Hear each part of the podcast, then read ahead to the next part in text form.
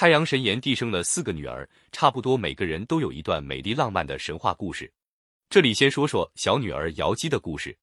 这位瑶姬小姐是一个非常漂亮而多情的姑娘，可是不幸的很，她刚刚活到该出嫁的年龄就早夭了。她死后被埋葬在巫山的南面，她的精魂就去了那瑶姑之山，化作了一株瑶草。这种草长得重重叠叠的，非常茂盛，开着黄色的花，结的果子像菟丝果一样。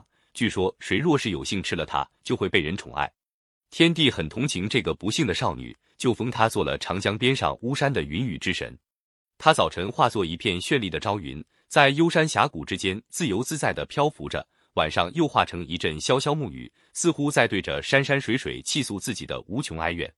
相传战国末年，楚怀王游览云梦及云梦泽、大泽明时，住在一座名叫高唐的行宫里。这个热情而大胆的神女瑶姬，大白天就悄悄跑进行宫里，向正在睡梦中的楚怀王倾吐了自己的爱情。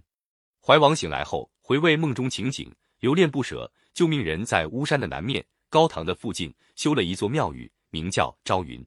后来，怀王的儿子襄王和他的御用文人宋玉又到这里来游玩，听宋玉讲述他父王梦中与神女相遇的故事，心中不胜羡慕。据说当天晚上，宋玉也做了一个同样的美梦。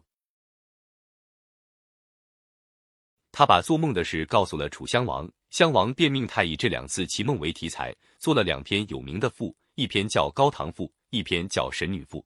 文选《高唐赋》注云：赤帝、炎帝女曰瑶姬，未姓而卒，葬于巫山之阳，故曰巫山之女。楚怀王游于高唐，昼寝，梦见与神遇，自称是巫山之女，王因幸之，遂为置冠道教的庙宇于巫山之南，号为朝云。后至襄王时，复游高唐。此外，《山海经》和《太平御览》中都有关于帝女瑶姬死后精魂化作瑶草的记载。这是个有名的神话，特别是怀王昼寝梦遇神女的故事，历来为文人们所乐道，而用为典故。